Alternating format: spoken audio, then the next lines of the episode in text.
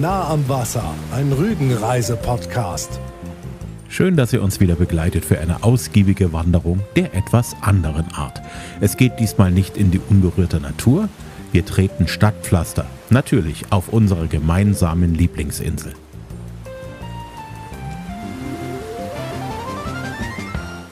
Dazu zieht es uns an einen sehr vielfältigen Ort auf Rügen, dem wir schon öfters Besucher abgestattet haben.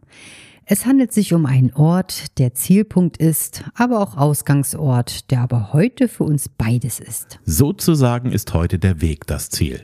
Es geht nach Sassnitz. Das ist auf Rügen die zweitgrößte Stadt, nach Bergen, dem Verwaltungssitz im Zentrum der Insel. Etwas über 10.000 Menschen wohnen in einem der Ortsteile und Ortslagen, die zu Sassnitz zählen. Vor 65 Jahren erst hat Sassnitz das Recht erhalten, sich Stadt zu nennen und ist damit die zweitjüngste Stadt in ganz Mecklenburg-Vorpommern. Besiedelt ist Sassnitz aber schon sehr lange, mindestens seit der Jungsteinzeit. Den Namen hat der Ort aus der Slawenzeit. Der geht auf ein Wort zurück, das so viel wie Kiefer bedeutet. Bis ins 19. Jahrhundert hinein war Sassnitz ein kleines, verschlafenes Fischerdörfchen. Dann ging es langsam los mit dem Tourismus, der Hafen wurde vergrößert, es ging los mit Fährverbindungen nach Schweden und Dänemark und sogar bis nach Litauen. Dann kam noch eine Zugverbindung dazu, die berühmte Strandpromenade, die Bäderarchitekturhäuser und schwupps ist die Metropole auf der Halbinsel Jasmund die, die wir heute kennen. Wir haben aber versprochen, heute eine besondere Wanderung zu unternehmen und da halten wir Wort. Es ist November. Es nieselt ganz leicht, aber die bunten Blätter an den Bäumen bringen Farbe ins Novembergrau. Wir starten unsere Stadtwanderung durch Sassnitz am Rathaus an der Hauptstraße. Das Gebäude ist ganz stattlich anzusehen mit seinem Jugendstilgiebel und dem repräsentativen Eingangsportal und dem Balkon.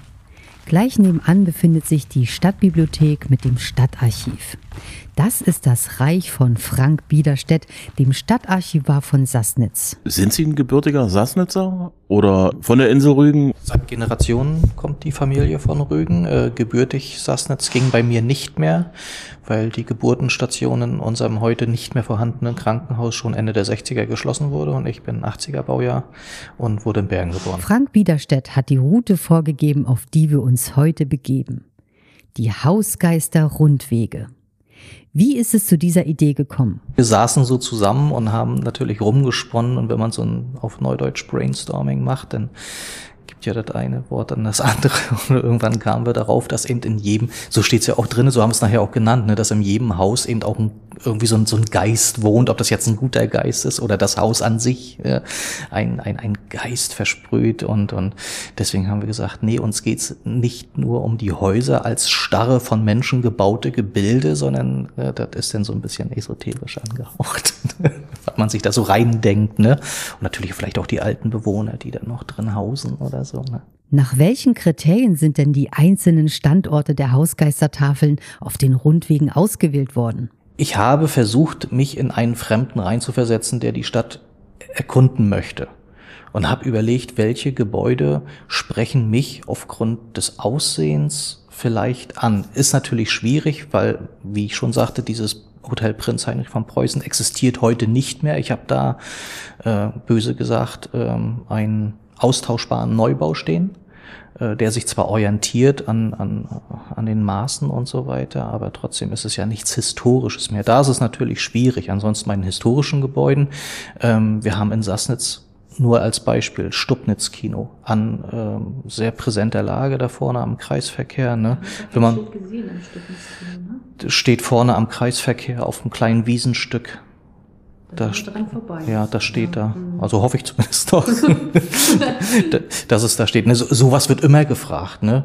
Rügenhotel. Ähm, so, so, so eine Geschichten, so ein Riesenklopper, der so präsent ist. Ne? Da wird gefragt, Mensch, wann ist, wann, vor allen Dingen, wann ist der gebaut? Und ne, Glasbahnhof, so eine Geschichten und ein allgemein der Hafen, Fischerei, Fährgeschichte. Viele Menschen, äh, gerade sag ich mal neue Bundesländer, die kennen ja Sassnitz dann auch durch den Fährbetrieb, durch eben den großen Fischereistandort oder weil sie schon mal hier damals im Urlaub waren, Sachsenblick natürlich, deswegen auch ein Schild bekommen und, und so eine Geschichten. Ne? Ähm, das habe ich versucht natürlich, also teils, teils. Ähm, ich musste auswählen, was könnte den Fremden interessieren. Und auf der anderen Seite war ich dann aber auch so frei und habe gesagt, das hat euch jetzt zu interessieren. das finde ich interessant, jetzt müsst ihr das jetzt lesen. So, ne? Eine Stadt erobert man sich eigentlich am besten, indem man sie durchläuft. Und da helfen ja diese Rundwege auf jeden Fall. Der Rundweg Nummer eins durch Alt-Sassnitz. Was ist da im Groben zu sehen? Was ist das Highlight auf diesem Rundweg? Genau, Alt-Sassnitz ist natürlich der, ich, ich sag mal so, der typische Rundweg, weil die Leute, die nach Sassnitz kommen, entweder Stadthafen und dann natürlich Alt-Sassnitz. Das heißt, hier erwartet man wirklich die, die Villen mit den bekannten Balkonen. Bederstil ist mir so ein schwammiges Wort, ne, weil Bederstil ist auch verschieden. Bei uns sind es eben diese verzierten Holzveranden, die typisch sind.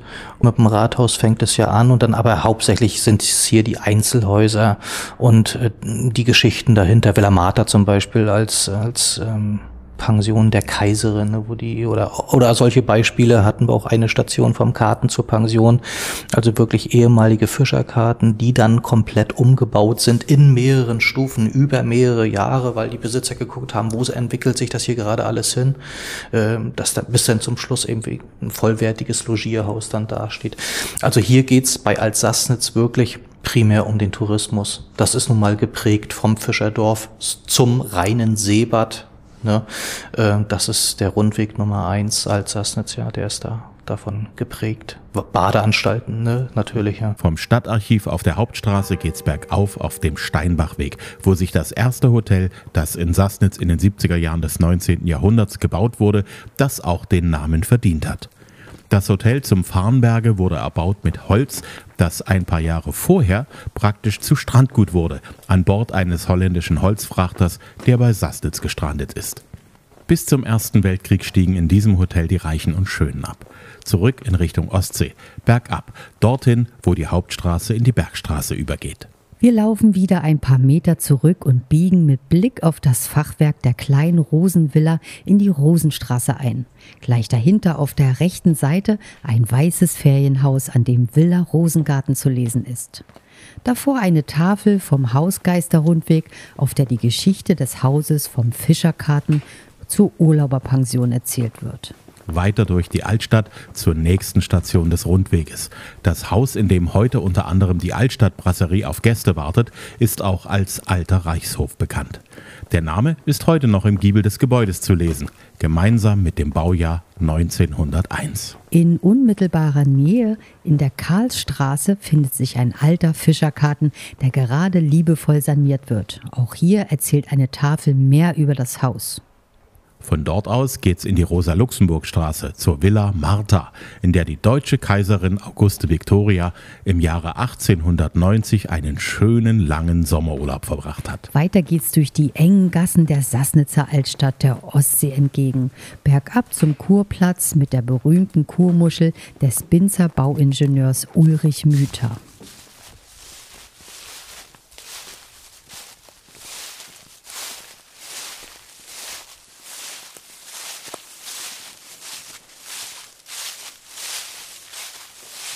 Und nicht weit davon, in der See, liegt der Uskam, ein Findling, dessen Form irgendwie an Helgoland erinnert.